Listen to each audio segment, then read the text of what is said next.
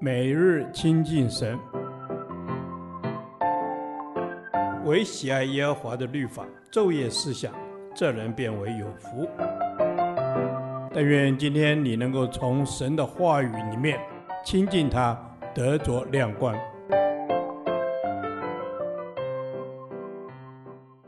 创世纪第一百四十六天，创世纪四十七章二十七节至四十八章七节。雅各最后的遗命。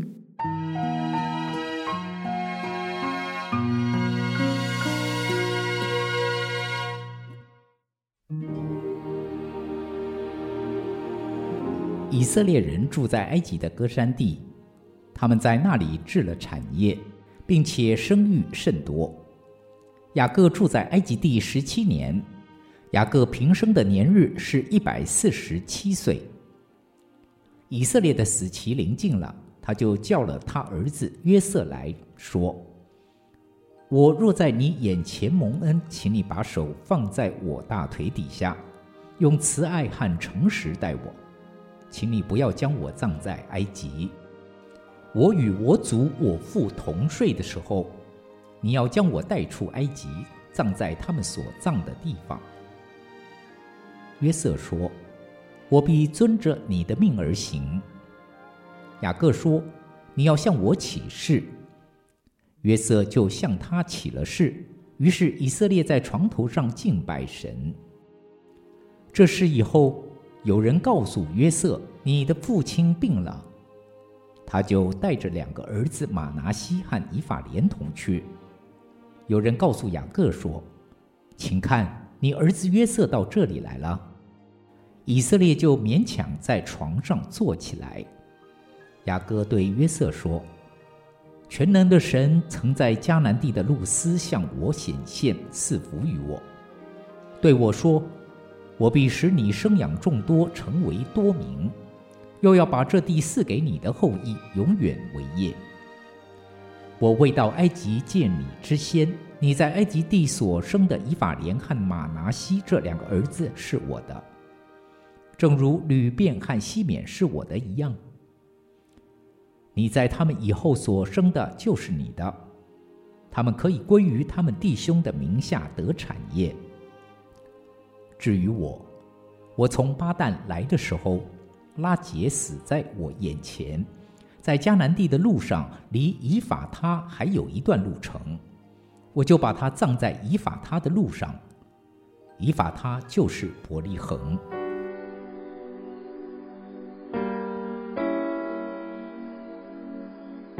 全地饥荒虽大，雅各一家的生活却因约瑟的供养而无虑。他们原是来埃及寄居的，但度过了五年的饥荒，又住了十多年，置了产业，也生养很多。要回迦南地就更不容易了。对新的一代而言，迦南地不是那么重要了，因他们可以长居此地。然而对雅各却不是如此。他知道埃及终究只是一个中途站，迦南地才是上帝要赐给他们的。虽不知要等多久，但上帝应许会带他们回去迦南，他的话必会成就。因此，他非常慎重地留遗命给约瑟，且要他起誓，一定要把他归葬在迦南地。这是雅各表明信心的方式。他也以伏杖敬拜上帝，表示信心。我们对上帝的敬拜就是一种信心的表现。以法莲、玛拿西本是雅各的孙子，他却要把他们算作自己的孩子，如同流便与西缅一样。这是表明提升约瑟的地位，让他承袭长子的名分，得双份的产业。雅各所做的，并不是出于个人对约瑟的偏爱。乃是出于上帝的心意。以色列人进迦南分地的时候，立位之派被分别出来侍奉上帝，因此没有土地；而约瑟的子孙得双份土地，所以分地时仍是十二支派。雅各临终前提及上帝的应许，因为这是支持他度过苦短日子的力量。他乐意把自己在上帝面前领受的应许及祝福传给下一代，并且一代又一代地传承下去。他要埋葬他的人承袭上帝赐给他的祝福，这是一个为父的心，乐意使与我们有关的人都得上帝赐福。主啊，愿我年老时仍能不忘向你敬拜，记得将你的应许传给我的子孙。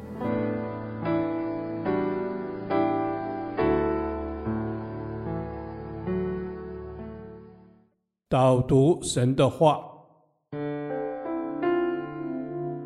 诗篇一百一十五篇十三至十四节：凡敬畏耶和华的，无论大小，主必赐福给他。愿耶和华叫你们和你们的子孙日渐加增。阿门。凡凡敬畏耶和华的。每一个敬畏耶和华的人，无论是大人是小孩，主你都赐福给我们。是的，主啊，只要是敬畏你的，无论年龄，无论身材地位，主啊，你都要赐福给他。恩主就让我从小学习敬畏你。谢谢主耶稣，让我学习敬畏你，让我从小至大，主啊，我都敬畏你，因为你赐福凡敬畏耶和华的人。Amen。是的，你赐福凡敬畏耶和华的人。主，当我们敬畏耶和华的人，我们的大小你赐福给他，因此主帮助我们，让我们的信仰有传承，以致你的祝福说自父及子，直到千代来祝福我们。是的，主啊。让我们从小就教导我们的子孙学习敬畏你，恩主，让他们因着敬畏你，他们就蒙你赐福。谢谢主耶稣，你是赐福人的主。主啊，你帮助我，帮助我在学习耶和华的典章律例的时候，主啊，我们可以活在主你的祝福当中，因为你说敬畏耶和华的主，你必赐福给他。阿门，并且你有祝福。你说，当我们敬畏你的时候，你说愿耶和华叫我们和我们的子孙日渐加增。阿门。主，我们看到你的应许，从创世纪开始，你就祝福人类要生养众多，因此这个祝福一直在你的口中，让我们能够看到我们的子孙祝福加增。是的，主啊，我们巴不得我们的子孙祝福加增。主啊，因此就求你自己教导我们，怎么样在他们年幼的时候就教导他们。这样的祷告，奉主耶稣基督的名，阿门。耶和华，你的话安定在天，直到永远。愿神祝福我们。